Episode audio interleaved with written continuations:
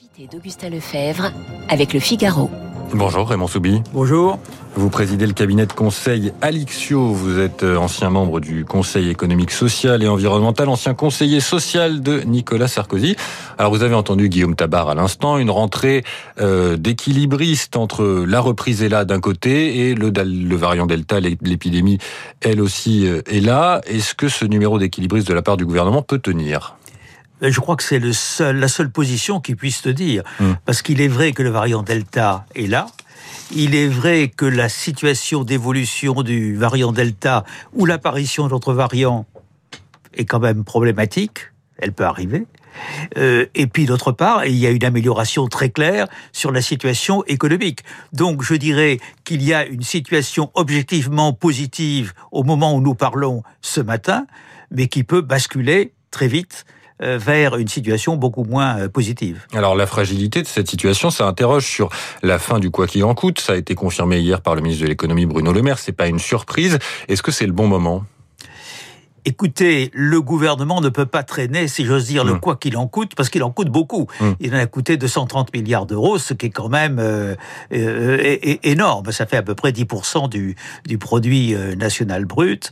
Donc, il est évident qu'on ne peut pas dire on va le traîner tout le temps, parce qu'en plus, si on faisait une prévision en le traînant tout, le temps, on aurait un endettement de la France qui deviendrait encore plus abyssal euh, qu'il n'est. Donc il était clair, et depuis déjà plusieurs mois, qu'il y aurait un moment, et on y est, où euh, le quoi qu'il en coûte ne serait plus appliqué à tous les secteurs. Et donc, il a été décidé que euh, à partir du 30 août, il y aurait des secteurs euh, qui sont qui vont pas très bien en vérité, l'hôtellerie, la restauration, certains commerces, etc., l'événementiel, qui continueront à être aidés, et que les autres secteurs qui vont beaucoup mieux, par exemple la construction euh, travaux publics qui va qui va très bien, euh, ne seraient plus concernés. Avec un bémol important, c'est que s'il apparaissait que des entreprises se trouvent bien qu'étant dans de bons secteurs en situation difficile, l'État pourrait toujours intervenir. Donc, j'allais dire que ça va être un retrait non pas massif, immédiat et total, mais progressif du quoi qu'il en coûte. Est-ce que, Raymond Soubi, vous êtes inquiet qu'avec euh, le passage de ces aides massives à des aides plus ciblées, on découvre que bah, les entreprises sont plus fragiles qu'elles ne le semblent et que toutes ces, faillites euh, qui ont été prédites euh, au début de la crise sanitaire et économique et qui n'ont pas eu lieu, eh ben, elles aient finalement lieu maintenant? Il y a en effet un risque qu'elles aient lieu maintenant. Parce que euh, je rappelle que parmi les aides, il y a eu les prêts garantis par l'État, mmh. mais les prêts, ça se rembourse. Donc mmh. il, faut, falloir les Ça a été décalé une fois, puis ça a été... Qu'il y a quand même les aides en chômage partiel qui sont colossales.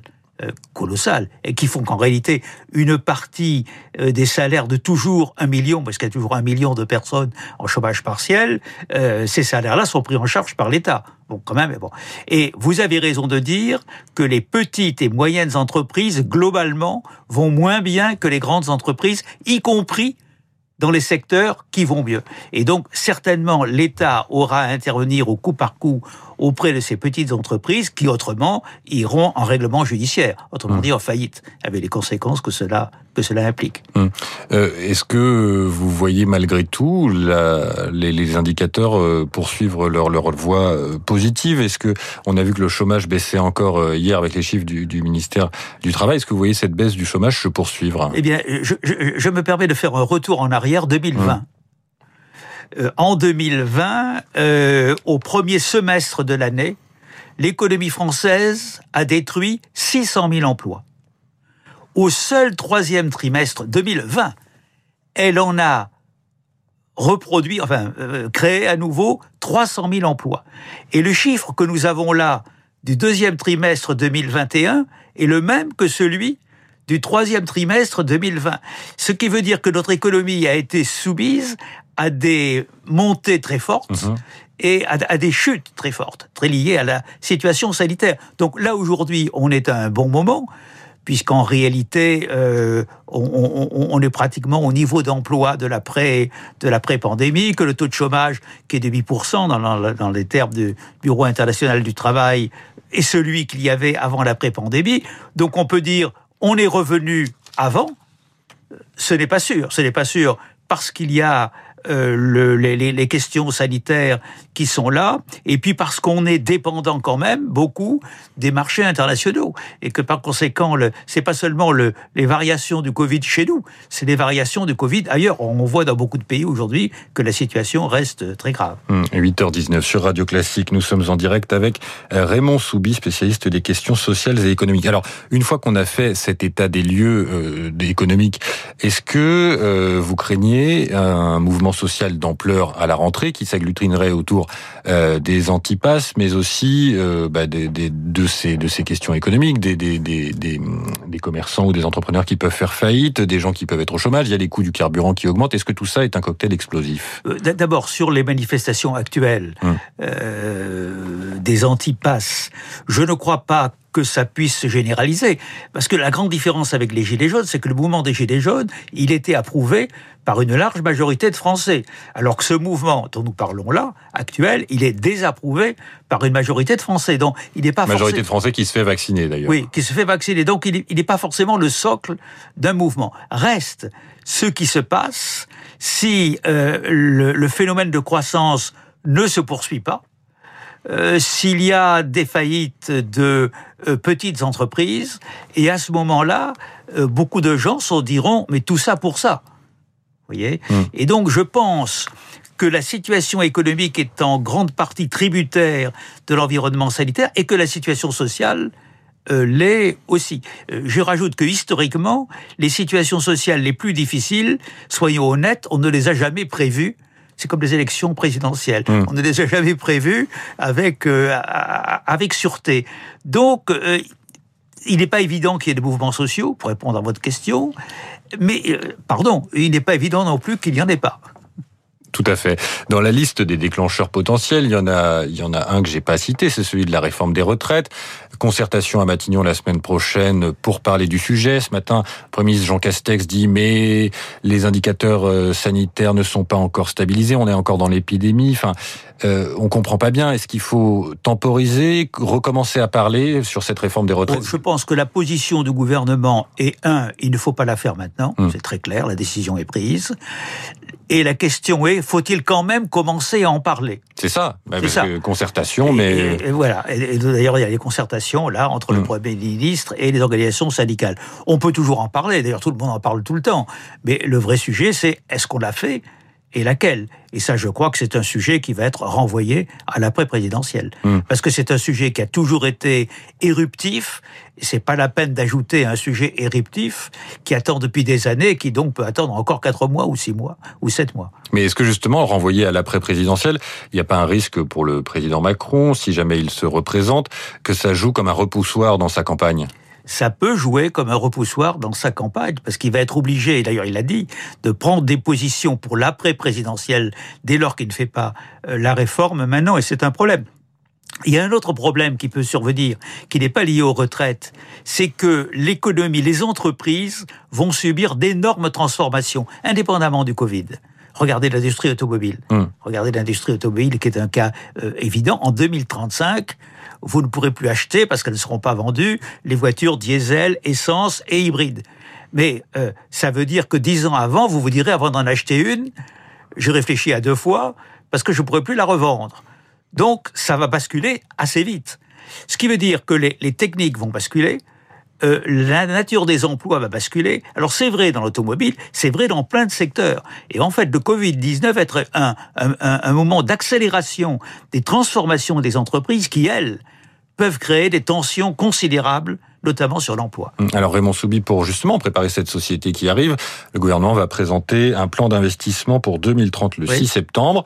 Un plan d'investissement qui s'ajoute au plan de relance qui va bientôt fêter son premier anniversaire. Il y a aussi le plan de relance européen. On sait que ces plans de relance ont une action sur l'économie, mais ils ont aussi une action psychologique. Est-ce que là, la multiplication de ces plans rend pas le tout un peu brouillon et donc difficile à comprendre? Oui, parce que le plan de relance de l'année dernière était non seulement un plan de relance conjoncturel, hum. mais avait aussi des prétentions un peu structurels dans le domaine euh, du digital, etc. Le nouveau plan dont a parlé Emmanuel Macron a des vocations totalement structurelles, c'est-à-dire d'équiper euh, la France dans tout ce qui est euh, le numérique, dans tout ce qui est l'écologie, bref, d'avoir une économie industrielle moderne. Il va y avoir beaucoup de transformations. Et c'est à ça que sert le plan. Mais euh, le problème, c'est pas seulement qu'il y ait un, un plan, c'est que les entreprises s'en saisissent et le fassent. Parce que je rappelle quand même que dans les échanges internationaux aujourd'hui, la France continue de perdre de perdre des positions, elle a une balance commerciale fortement négative, et donc elle n'est pas bien placée. Et sur la question de la compréhension par l'opinion publique euh, de, de, ces plans, est-ce que vous sentez que bah, les Français euh, non, comprennent Non, non, ils, ne font pas la distinction quand même crucial. entre les plans conjoncturels, qui ont en effet là pour, pour relancer, donner le coup de pouce de départ, ou des plans structurels qui ont pour but de modifier la structure de l'industrie française. Je suis pas du tout certain que la multiplication des plans aide à la, à la compréhension de ça. Hum. Alors toutes ces transformations, elles ont été résumées euh, en, en, deux mots hier euh, par euh, le patron du Medef, Geoffroy Roux de Bézieux. Il dit que il faut aller vers un capitalisme décarboné. Est-ce qu'on prend le chemin de ce capitalisme décarboné? Bien, je pense que beaucoup d'entreprises se préparent pour le capitalisme décarboné. Ce qu'il faut ce qu'il ne faut pas omettre de dire, c'est le capitalisme décarboné a un coût, et le capitalisme décarboné a des contraintes d'usage, que ce soit en matière de transport, en matière euh, de chauffage, dans les bâtiments. Et donc aujourd'hui, on voit de l'écologie le côté bénéfice, bénéfique, on va sauver mmh. la planète, mais on ne voit pas le côté qu'est-ce que ça va coûter, à la fois en euros et, en habitude de vie aux citoyens? Mmh. Et ça, ça peut être pris en charge par justement ces plans, par un accompagnement de l'État, par... Euh, oui, ça peut être pris en charge par un accompagnement de l'État, mais je pense que l'accompagnement de l'État, il faut le financer, que pour le financer, il faut pas avoir trop de dettes. Nous avons quand même une dette qui s'approche de 120% du PIB, donc on peut pas quand même aller vers 130 ou 140%. Oui, c'est ça. C'est la question euh, à plusieurs euh, milliards d'euros. Qu'est-ce qu'on fait de cette dette? Qu'est-ce qu'on fait de cette dette? Oui, alors les dettes, généralement, sont faites pour être remboursées. Lorsqu'on est dans un État conséquent et bien géré, on vous fait toujours confiance, donc vous n'avez aucun problème pour replacer de la dette qui vous permet de rembourser la dette. La dette perpétuelle La dette perpétuelle, mais ce qui coûte quand même, c'est la charge des intérêts. Hum. Or, comme on a une tendance, on le voit bien, à la montée des taux d'intérêt... Ça va remonter, oui. Ça, va, ça va peser sur le budget de l'État. Hum. Euh, et d'accord, bon bah écoutez très bien, euh, on va pouvoir suivre tout ça avec intérêt. Simplement, vous ne croyez pas à une suppression euh, de la dette qui est réclamée par certains et qu'il faudrait faire dans ces cas-là pour plusieurs pays d'Europe? Euh, Je crois qu'il faudrait le faire en commun avec plusieurs pays d'Europe et que ces pays d'Europe n'accepteront pas. Hum. À commencer par l'Allemagne et les pays du Nord. Hum. Donc, euh, bah, écoutez, voilà, l'État sera endetté. On va voir. Est-ce que ça peut entraîner bah, des nouvelles mesures de rigueur budgétaire? On a vu qu'après la crise de 2009, elles étaient arrivées sans doute peut-être trop vite. Oui. Mais c'est en effet la question. Oui, il va falloir faire attention. Il va falloir faire attention. Hum. Et faire attention, c'est difficile. Hum. Surtout en période électorale. Surtout en période électorale. Très bien. Merci euh, Raymond Soubi d'avoir accepté euh, l'invitation euh, de Radio Classique ce matin. Je rappelle, vous êtes vous dirigez le cabinet de conseil Alixio, ancien membre du Conseil économique, social et environnemental, ancien conseiller social de Nicolas Sarkozy. Merci et bonne journée, monsieur. Il est 8h27 sur Radio Classique. Dans un instant, le rappel des principaux titres de l'actualité, puis la revue de presse de Victoire Cet été, Radio Classique vous accompagne grâce à son application mobile. Où que vous soyez, retrouvez vos émissions préférées en direct ou en replay, ainsi que vos podcasts et les concerts diffusés chaque semaine à l'antenne de Radio Classique. L'application Radio Classique est disponible sur vos plateformes de téléchargement.